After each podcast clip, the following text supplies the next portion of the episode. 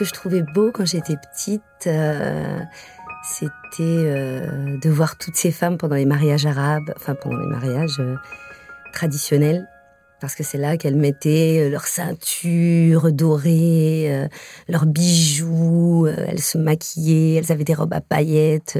Ah, ça, je trouvais ça tellement beau, elles ressemblaient vraiment à des princesses, quoi. J'ai vu tellement les femmes qui m'entourent danser, et souvent elles dansent merveilleusement bien. Même ma grand-mère, euh, du côté de ma mère, qui est très ronde, mais quand elle danse, elle a une façon de, de bouger son ventre, ses seins, c'est très beau.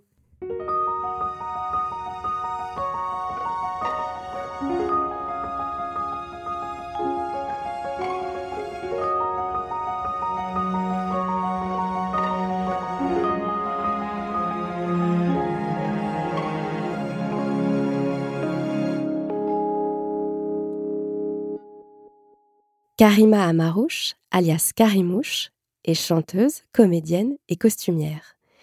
À l'écran, elle incarne des personnages de femmes françaises d'origine maghrébine qui contribuent souvent à casser les stéréotypes autour du mythe de la beurette.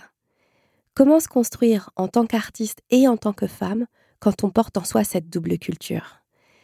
Je suis Caroline Langlois et vous écoutez Regard, un podcast Birchbox dans lequel les femmes décortiquent leur rapport à la beauté. J'ai grandi dans un petit quartier euh, à côté d'Angoulême qui s'appelle Soyaux. Donc on était mes deux sœurs, mon frère Mourad, mon demi-frère, et moi. Et ma mère et mon père. Et juste en face, il y avait l'appartement de mes grands-parents. On habitait au rez-de-chaussée et ma mère s'occupait de, de mes grands-parents. Donc on avait, euh, on avait un peu un duplex, mais au même étage. et ta mère, dans tout ça, c'était quel genre de femme? Est-ce que tu peux la décrire? Alors ma mère, c'est quelqu'un de très joyeuse, c'est quelqu'un de très très drôle. C'est quelqu'un de très courageuse parce qu'elle s'occupait de sa belle-mère pendant des années jusqu'à son décès. Donc euh, ma grand-mère euh, qui s'appelait Mama, qui était assez rock'n'roll. Je l'aimais beaucoup, beaucoup. Elle était tatouée, même elle avait des tatouages berbères sur le front, sur les poignets sur le menton. Et sur son épaule, il y avait écrit Mama. ça, c'était, ça, c'était original, en fait, parce qu'on n'avait pas l'habitude. On connaissait les tatouages berbères, etc. Mais Mama, on s'est dit, euh, c'est une rebelle, quoi, quand même. Puis c'est quelqu'un qui. d'une générosité infinie, en fait. Euh, et ça, c'est une qualité que j'admire beaucoup chez ma mère. Sinon, c'est une très jolie femme, elle fait 1m53. petit modèle, un petit concentré, avec beaucoup d'énergie. Elle a, toujours le smile, malgré euh, une vie assez difficile en fin de compte, mais euh, pas très coquette.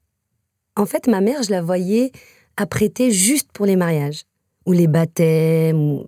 sinon tout le reste du temps, comme elle s'occupait de ma grand-mère, elle faisait pas vraiment attention à elle, puisque bon, es là, tu fais la toilette, euh, plus à manger toute la journée, le ménage chez elle, plus chez mes grands-parents. Donc c'est pas une femme qui s'occupait d'elle. Mais euh, voilà, donc ma mère, en fait, à chaque fois que je la voyais se préparer, se maquiller, oh voilà, c'était vraiment. S'il y avait un truc de super-héros, je me disais waouh! Bah, déjà qu'elle était belle, même avec son petit fichu, mais quand elle se maquillait, elle était sublime. Alors déjà, elle faisait toujours ses ablutions et la prière avant de partir. Euh, et puis ensuite, euh, alors elle se maquillait toujours d'abord avant de s'habiller. Elle se mettait très simple. Par exemple, elle n'a jamais mis de fond de teint.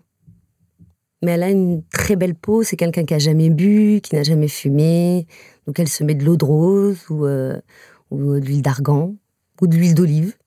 Ça arrive. Maman, tu mets du zit zitoun sur le visage et alors Le zit zitoun, c'est bon pour tout. Les zit zitoun, c'est l'huile d'olive. voilà, le zit, c'est l'huile et zitoun, c'est les euh, olives. C'est les olives. Donc voilà, elle avait vraiment pas beaucoup de produits. C'était vraiment très très simple. Elle avait son crawl euh, avec son petit bâton en bois. Alors ça aussi, c'était impressionnant parce que c'était pas le crayon euh, comme les mamans de mes copines. Non, non, elle avait un bâton qu'elle trempait dans le crawl. Et puis elle se mettait le, bâton comme ça sur le, bord des paupières. Puis elle, avait, elle faisait des passages de, droite à gauche très rapides. Et puis ça l'a transformé en deux petits trois mouvements, ça c'était beau. Et puis après elle mettait du rouge à lèvres un rouge à lèvres euh, particulier, parce que c'est un rouge à lèvres qu'on trouve au Maroc, et puis euh, en Asie aussi, je l'ai vu en Asie. Puis là maintenant, on le trouve un peu partout, mais quand, j'étais petite, c'était que au Maroc qu'on le trouvait. C'est un, rouge à lèvres vert, mais quand on le met sur euh, notre lèvre, il devient rose, mais la couleur varie par rapport à la température de, du corps. Donc plus la température de ton corps est élevée, et plus la couleur euh, est vive? Devient exactement. Ah ouais? Voilà, plus la couleur devient vive. C'est vrai qu'au Maghreb, il y a une, culture forte autour euh, justement des rituels de beauté. Euh, tu viens de le dire, là, du, maquillage, le col, etc. Qu'est-ce que toi, tu as pris de ces rituels? Est-ce qu'il y a des choses qu'aujourd'hui, tu utilises encore de ces rituels de beauté orientale? Alors, j'ai mélangé. Les, parce qu'il il y a ma mère et il y a ses petites sœurs, donc mes tantes, qui ont une autre manière de se maquiller. Enfin, elles ont d'autres gestes de, beauté euh, où elles vont plus mettre du fond de teint de marque, etc. Mais toujours le crawl. Le crawl est toujours resté. Pour moi, c'est pareil. J'ai toujours mon crawl euh, sur moi. Euh, je me maquille pas énormément dans la vie de tous les jours. Je me mets un petit trait d'eyeliner. Euh, je me mets un petit peu de fard à joues pour avoir bonne mine. Et des fois, Dieu sait que on en a besoin. Il en faut. Il en faut. Un peu de blush peut sauver une après-midi ou une journée. Par contre, dès que je monte sur scène, je mets euh, du fond de teint, euh, de la poudre. Euh, je, m'attarde plus sur les détails, sur les yeux, où je mets toujours le crawl. C'est un moment où on se recentre et on se transforme, surtout. C'est vraiment quand je reviens au truc du super-héros. Ça me plaît que les gens ne te reconnaissent pas t'arrives avec tes grosses lunettes de myope. et puis le soir, waouh Un peu le truc comme ma mère et les mariages, quoi. Il y a un peu ce truc-là, en fait. Enfin, je m'en aperçois en, en parlant de ça, quoi. Je suis beaucoup, beaucoup, beaucoup, beaucoup plus féminine sur scène que dans la vie. Ah ouais? Oh ben oui, parce que je mets des robes assez près du corps, euh, je danse beaucoup, donc il y a une partie de ta féminité que tu montres. Donc dans la façon de danser, euh, la façon de te mouvoir, de parler. C'est comme une danseuse que tu vois qui, sort de, du théâtre après un spectacle. Elle va être à Kanji, un petit parka ou un petit. Elle va pas sortir avec sa robe de lumière. Petite, je chantais toujours dans la cage d'escalier de, parce que ça résonnait. Et donc, il y avait une espèce d'écho et tout, et ça me faisait kiffer. Donc, tous les jours, je chantais dans cette cage euh, d'escalier. Et quand je chantais pas, il y avait les voisins qui allaient et qui frappaient euh, chez ma mère. Ils disaient, mais Karima, elle est malade? Ben, Non, non, non. Parce qu'on l'a pas entendu chanter dans les escaliers. Ah, non, non, elle est chez sa tante. Ça, c'est vrai. J'adorais chanter. Vraiment. Petite, euh, c'était vraiment un truc. Euh, chanter très, très souvent.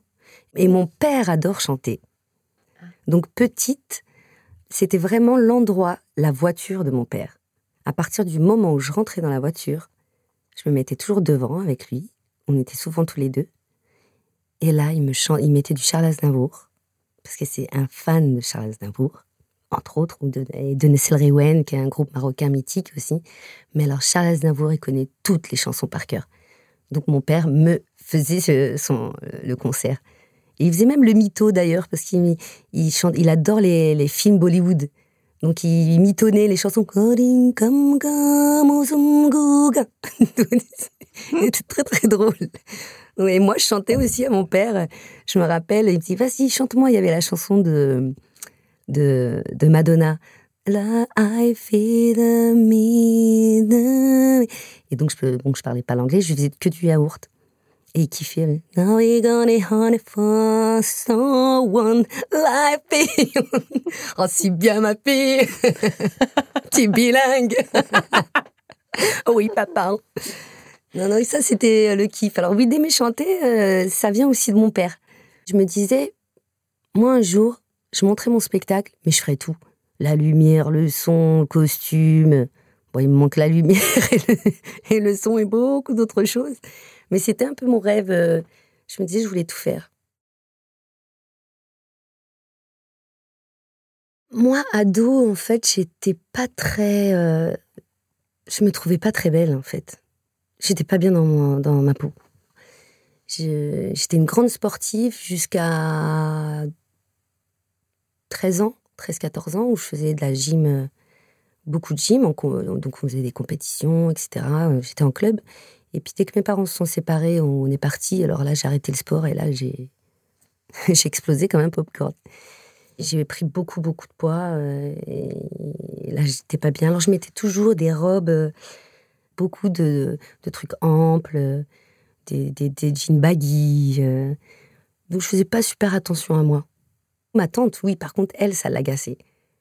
Donc, plusieurs fois, elle me disait Tu sais, ma nièce, faudrait que, il faut que tu prennes soin de toi, maquille-toi un petit peu, enlève tes lunettes, mets des lentilles. Euh, celle qui m'a appris à m'aimer. Enfin, en tout cas, elle l'a fait en sorte. Donc je dis oui, mais je suis grosse et tout. Mais non, tu t'en fous, t'es pas grosse. Il vaut mieux donner envie que pitié. mais moi, j'étais plus jeune, puis j'étais pas féminine. Mais du coup, ça, ça me fascinait. Je me dis, est-ce qu'un jour, je, le fantasmais Je me dis, waouh, qu'est-ce que j'aimerais, moi, aussi être aussi féminine. Donc ensuite, j'ai fait euh, le lycée. Après le lycée, moi, j'avais un rêve, mais qui était inaccessible pour moi, c'était S-Mode. Une, école de mode où il y a plein de spécialisations. Donc ça va de la lingerie à l'imprimé tissu ou euh, textile, en fait, donc d'inventer des matières, etc. Et j'ai une de mes tantes, donc la petite sœur de ma mère, qui gagnait bien sa vie euh, à l'époque, et qui a pris sous son aile euh, mon cousin et moi. Elle a vraiment cru, elle croyait vraiment en nous. Elle a dit bon bah vas-y, j'ai envie de t'offrir tes études, tu choisis ou les cours Florent ou, S-Mode. Donc j'ai été euh, au cours Florent à une journée porte ouverte et j'ai pas du tout aimé. Il y avait un côté un peu, un peu surfait. Je sais pas, peut-être aussi peut-être un peu trop intello, en tout cas en apparence.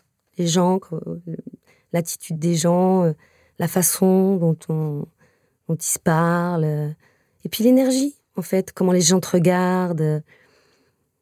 J'ai pas kiffé. Donc j'ai continué le théâtre en, en amateur, on va dire, en mode autodidacte. Je me suis dit, bon, je vais pas faire du Tchekhov, je vais continuer, euh, puisque je faisais en fait du, du, one-woman show. Et donc j'ai été à Esmod. Voilà, j'ai eu un entretien, j'ai été prise et j'ai fait Esmod. J'ai choisi le costume de scène parce que à chaque fois la vision de la beauté change à travers le regard du metteur en scène ou du, chorégraphe avec qui tu travailles, etc. Donc c'est plus une recherche de, de nouvelles beautés, on va dire, et c'est ça qui me plaît. Quand j'ai fini mes études, euh, je, suis partie à Lyon, et puis d'être vraiment dans, dans la vie active, eh ben, j'ai je m'épanouissais. Là, j'étais en pleine. Euh, j'aimais ce que je faisais, je rencontrais plein de gens, j'étais occupée et happée par, par mon travail. Et progressivement, je me suis aimée. Enfin, en tout cas, je me suis acceptée. J'ai fait du costume, euh, j'ai fait des projets, des, des, des, chouettes projets avec des chorégraphes et des metteurs en scène que j'aimais beaucoup. Et puis après, je me suis lancée dans la musique. Euh, alors qu'au début, je faisais ça vraiment pour moi, avec euh, mes cousins ou les gamins de mon quartier qui faisaient des instrus. Euh, je descendais pour poser des textes de Brel ou d'Edith Piaf. Oh, trop bien ton texte Genre, c'est croire que c'était moi qui écrivais? je leur mentais pas longtemps, hein, parce que on me démasquait assez rapidement. Mais... Et puis après, la chanson, je veux dire en professionnel, quoi, de, faire un album, etc. Ça, c'est venu plus tard. Et euh, donc c'était la sortie de mon premier album, l'emballage d'origine, une interview avec un jeune journaliste, je sais pas, on va dire euh, la quarantaine. Et donc il me pose cette question. Euh, alors, Karimouche, de faire de la musique, d'être dans l'artistique, est-ce que ça vous a aidé à vous intégrer? Bon, déjà, je lui ai dit que sa question m'avait désintégré et que c'était pas à moi de m'intégrer, que c'était aux gens comme lui, d'intégrer qu'on n'avait pas à s'intégrer, en fait. Et ça, ça, C'est arrivé. C'est le fait de, oui, tu t'appelles Karima, tu t'appelles Malika, Karim, Aziz, euh, voilà, c'est, euh, tu n'es pas français dans la tête des gens. Bien sûr que ça m'énerve, mais c'est de la bêtise. Et j'essaie vraiment de passer euh, au-dessus de ça. Et c'est pas comme si je travaillais dans une boîte d'assurance où là, je pense que de t'appeler Aminata, Fatoumata, Karima, Fatima, là, je pense que tu dois plus le ressentir. Après, dans la musique, dans ces métiers-là, on est, on est quand même plus, plus, plus, mélangés. Je veux dire, c'est vraiment un partage. Et après, dans le, dans le cinéma, bon, il y a un combat qui, de, depuis des. Maintenant, ça commence à faire des années, où il y a des progrès. Je pense que ça, c'est plus énervant pour une, actrice ou une comédienne, justement, qu'on ne propose que des rôles euh, de, de, de maghrébines. Parce que je m'appelle Karima, mais je pourrais très bien m'appeler euh, Léa, Camélia, on est en France. Et toi, tu as l'impression qu'on continue de te proposer que des rôles de femmes maghrébines, de femmes qui s'appellent euh, Malika, Aïcha Alors, Pour le moment, oui. mais ça va changer. Et en même temps, j'ai rien contre. Parce que de toute manière, c'est le, sujet et le personnage. Maintenant, si on propose un personnage, le, rôle d'une femme maghrébine avec moult, moult clichés, bien sûr que je refuserai tu joues des rôles euh, de femmes qui sont à la fois euh, aussi fortes et fragiles, qui portent en elles ce métissage. Euh, c'est important pour toi de choisir des rôles comme ça, de femmes d'origine maghrébine, mais qui sont aussi plein d'autres choses que tous les clichés qu'on peut avoir d'elles C'est important pour moi de représenter ces femmes-là, dans toute la complexité, dans toute la, la, la beauté, la sensibilité. Mais ouais, c'est une fierté. Et en même temps, j'ai envie aussi de jouer des rôles. Euh, pas un personnage qui soit de la même culture forcément que moi. Moi, ce qui me touche, c'est quand il y a quelque chose qui me ressemble. Quelque chose. Ça peut être une tarée, ça peut être. Euh, on s'en fout, même si le personnage est très loin de moi, mais dans ce qu'il éprouve, d'être touché, d'être, et de dire oui, ça, je, je me sens capable de le. Ça me parle. C'est plus une question d'histoire, de personnalité qui va me toucher.